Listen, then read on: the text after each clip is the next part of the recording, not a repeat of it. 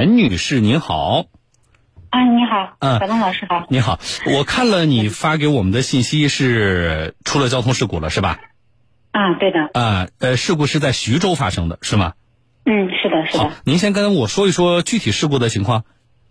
啊，我们是那个去年十一月三十号，嗯也就是中午的时候，我们一块去吃饭嘛，我跟我同事，也就是好姐妹嘛，嗯一块去我们那个一个农贸市场去吃饭。嗯当时他把车子开到那里以后，我当时在后座后后座的左边，嗯我们当时两边都在下车嗯下人，所以说当时就刮倒一个后面骑电动车的，一下子刮倒了。你在左边，就是司机的后边坐着，对吧？哎，对的，对的。啊，呃，那车当时停在什么位置啊？停在一个，就是因为它就是一个非非机动车，那个反正就是混合的一个、嗯。一个，嗯，农贸市场的混合路段。啊，混合路段，所以你你是开车门儿，然后正好后边有个电动车骑过来，哎，对的，啊，呃，撞的严重吗？嗯，稍微这个左锁骨它就有点裂了，所以说他也啊动手术了，啊，花了多少钱知道吧？嗯，花了也就到两万多吧，啊，两花了两万多啊。嗯，呃，当时那开车门下车的时候，呃你朋友开车就没提醒一下，说开车的时候注意一下后边儿？没有，这个确实也没有，但是我那你自己？呢你自己就日常没这个习惯吗？嗯，因为因为平时我就是开车的比较多，因啊为那天他说他开他的车吧，他说坐我的车吧，但是啊，你你也是驾驶驶员对吧？啊，对对，啊那我们个常识我是知道的，我们对我们作为驾驶员，这是常识啊，更应该注意啊嗯。对对，对对对，因为当时他确实也没提醒，也是我们因为经常习惯了嘛，嗯。所以说当时我也往后看了，确实是没有，当时我就我我也没开多多大，就开了一小点，他一下子他也他也比较快一点，速度也比较快，嗯。当时那边也比较窄嘛，因为右边就是左边就是我们一个停车位嘛，当嗯。时司机就是我这个姐妹嘛，她也没停到车位上，就直接让你看。让我们下车嘛，啊。说下了车以后他再就往里停，好。是这样的。好，呃，肯定报警了对吧？啊，对对对，啊交警怎么定责的嗯，定责是我们这边全责。你们这边全责具体指的是车主定的是车主全责，还是说交警把车主和乘客就驾驶员和乘客分开定责的？没有没有没分开，就是我们就两个车全责对吧？啊，对对对，啊，好，定机动车一方全责啊。哦，就我们两个，直接就是我们两个人嘛，就全责。那在那个描述里边啊，就是定责呢，它交警会有一个描述事发的过程嘛。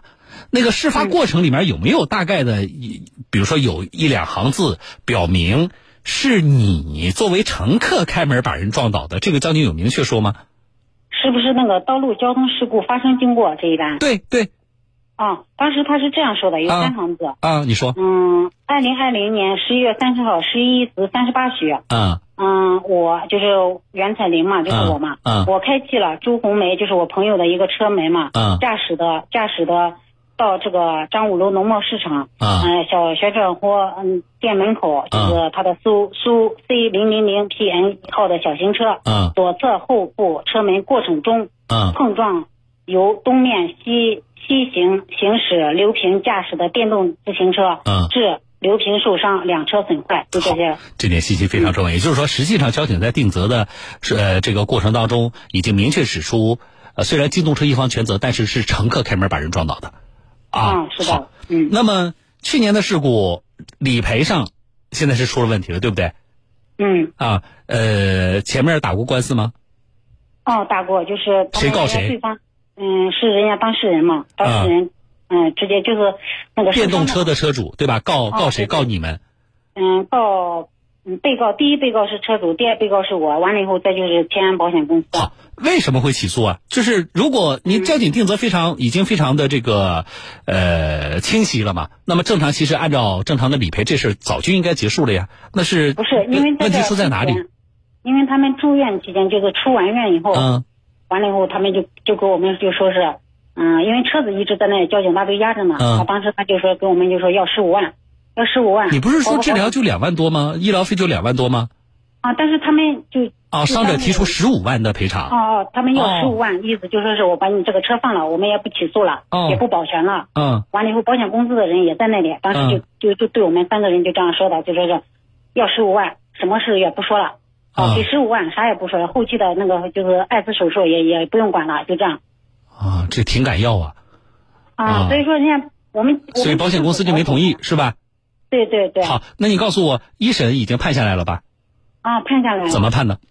嗯，判的是保险公司全部付，就是全责嘛，就是付全部给人家付完。就是法院是法院肯定不会支持他那十五万的，对吧？啊，对对啊，那么法院判的就是全部这个赔付，保险公司全赔，指的是医药费部分。哦，就医药部分就是两万多嘛。两万多。两万多，完了以后再有我这边垫付的一个三千五百多块钱也得给我。啊，保险公司要给你，对吧？啊，对对。啊，好，这是一审的结果，那谁不同意？嗯，现在是保险公司不同意。保险公司不同意，保险公司是那什么意思呢？他意思就说是，嗯，给我这边就给车主打的电话，就说是，如果袁彩玲这边认一半，我们就不上诉了。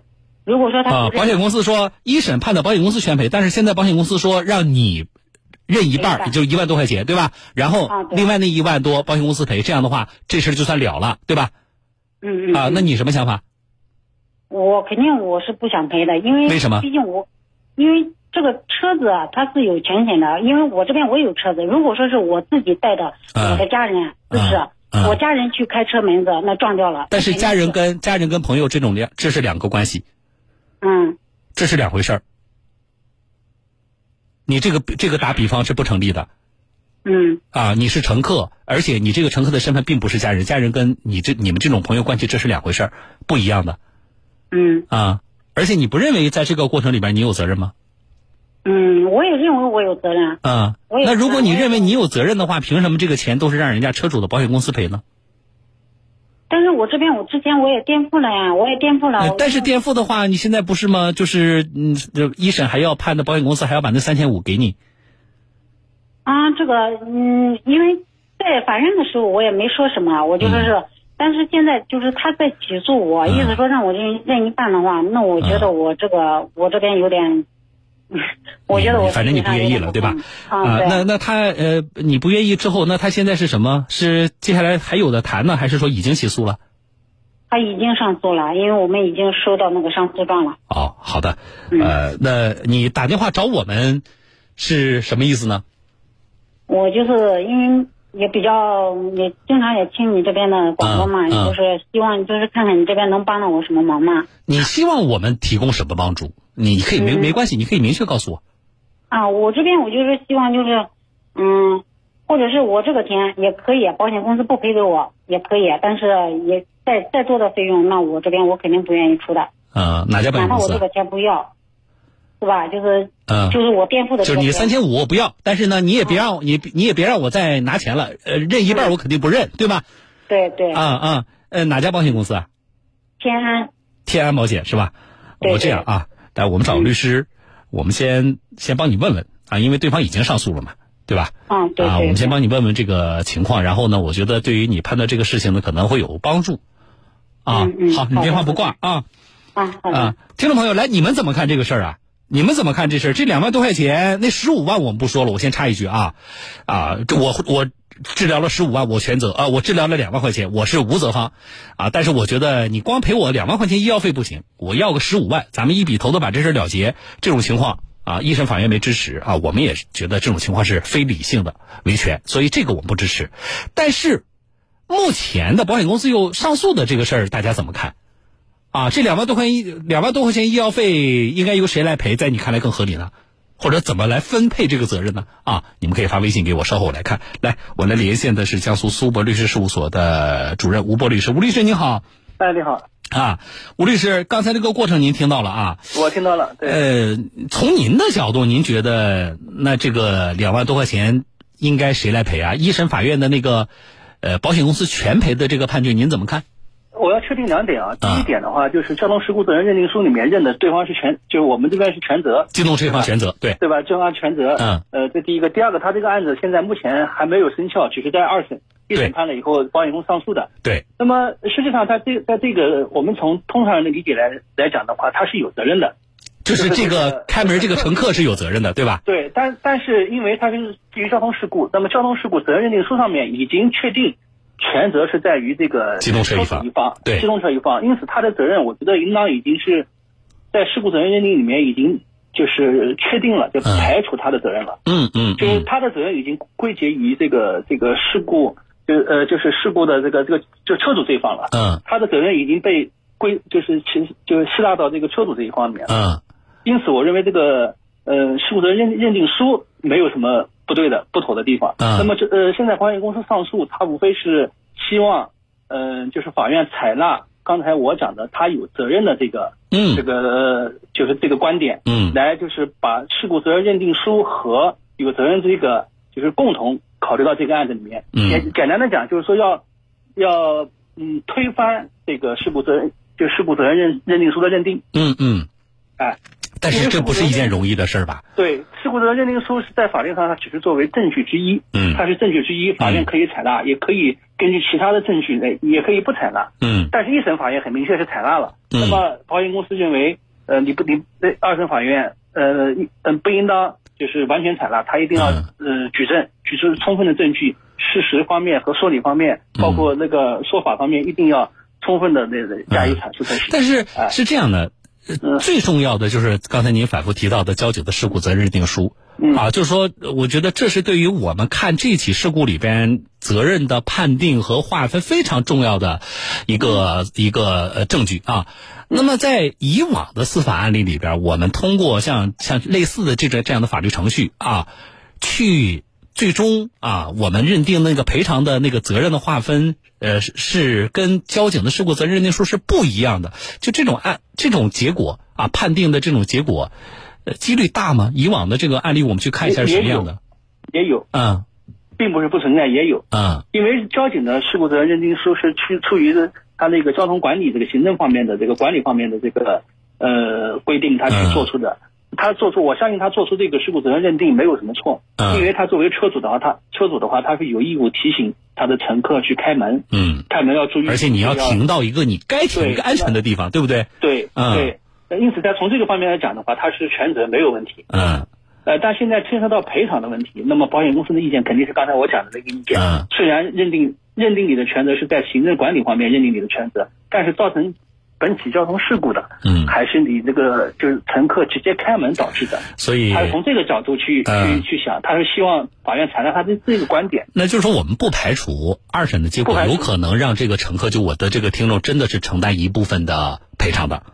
对这个啊有可能，但是我没看到那个就是保险公司的上诉理由，包括他的举证、都没有嗯看到。这个举证其实非常重要的，保险公司到底对他能提供哪些证据来证明事故发生的时候，这个乘客可能这个这个责任更大一些？我觉得这个是嗯对，呃因为他这个事情是属于嗯、很多就是嗯、多因一果的这个关系，就很多原因导致的一个损害结果嘛。嗯到底这个这么多原因当中，呃，就是就是这个车主的原因更大，还是这个乘客的原因更大？嗯我指的不是交通事故发生，嗯我指的是直接导致他受伤的这个原因。嗯嗯那么这个二审法院就会，呃，我觉得法院要要要审要审查的是是这个问题吧。嗯，如果如如呃如果法院二审法院认为你开门的这个导致他受伤这个是直接的原因更大，这个原因更大，那么有可能就判决判决他要承担一定责任。嗯，好，那么我们回来再说。呃，从这个听众现在面临的这个情况来说，呃，他只能积极应诉，他其实做不了太多啊。对他做不了这个，他这个事实是上确定的，只是对这个事实怎么去认定，法律怎么去适用的问题。啊、那他说了，他说我觉得他之前垫过三千五百块钱，他刚才也跟我说了，他说我觉得那那三千五呢，一审的时候呢，法院是判保险公司把我垫付三千五也给我，但是他现在认为说，呃，你要是那三千五，嗯，保险公司不赔我也行，就我也愿意认那三千五，但是他这些诉求实际上在应诉过程当中，他可以向法院提出来。对他提出来的话，因为他我前面也听了，呃，也就是一万多块钱是吧？嗯对就是一万多块钱，他也愿意退三千五。实事实上，他有这个当事人有有这种调解的意愿的话，二审法院我觉得调解的可能性就比较大了，因为相差也就相差个六七千块钱吧，嗯是吧嗯？呃，这种调解的意愿就比较大了。好的啊，好，非常感谢吴律师啊，谢谢您，我们再见嗯，谢谢。啊。来，袁女士。啊，好，啊，我我们呃律师的呃观点你都听到了，我希望对你有参考啊，我也不重复了。我说几点吧。第一呢，先感谢你对我们的信任啊，那碰到这种棘手的事情来问问我们的意见。第二呢，我觉得是这样，这个事情呢，不管交警，因为交警在呃出事故责任认定书的时候，他有很多考量。啊，甚至可能会考虑到后续的理赔是不是啊更顺利等这些因素，我也不排除这种可能性啊。呃，但是我们回来说，从咱们自身的角度说，这事儿你那朋友肯定是有责任的，车停在了不该停的地方，也没有充分提过提醒乘客，对吧？你那朋友肯定是有责任的。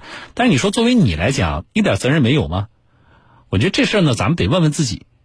然后这个事情呢，你自己在心里有了答案之后，你再去呃积极应诉。在这个过程当中，如果二审法院说我们先做调解的话，我觉得你自己先把这个事情想明白之后，那么在调解的过程当中，你就可以根据自己的得到的这个答案，你去我是我是能承担多大的比例，还是我一分不承担？我觉得你自己就会有一个啊有一个基本的态度的。啊，那可能会有利于你们跟保险公司去调解解决这个事情，当然也包括你那个朋友。啊，你要告诉他，你说虽然现在是是你的责任是保险公司赔，但是你说你一定不能置身事外，对吧？你而且你本人的态度在很大程度上是要你是投保人嘛，你是车主嘛，是要影响保险公司的，所以你要拉着他一起，好不好？对啊，积极应诉，然后把我刚才问那个问题想明白，就是你作为乘客。直接开门把人撞倒，你真的没责任吗？我觉得这事儿呢，你自己想明白，然后呢，我觉得要积极的去跟保险公司协商，嗯，好不好？好的，好的。啊啊，好，那我就跟你说这么多。后续呢，不管二审的这个结果是什么，还是你们调解就能够解决，你可以发微信告诉我一声啊。啊，好的，好的，好的。好，希望一切顺利，好不好？那么以后咱们开车、坐车都要注意啊。啊，好的，好的，哎，好好，不谢，好，再见啊。开门杀，我们说过太多案例了，对吗？啊，我们节目里调解过几起案例了，对吗？我们我还教过大家叫合适开门法，你们还记不记得？什么叫合适开门法？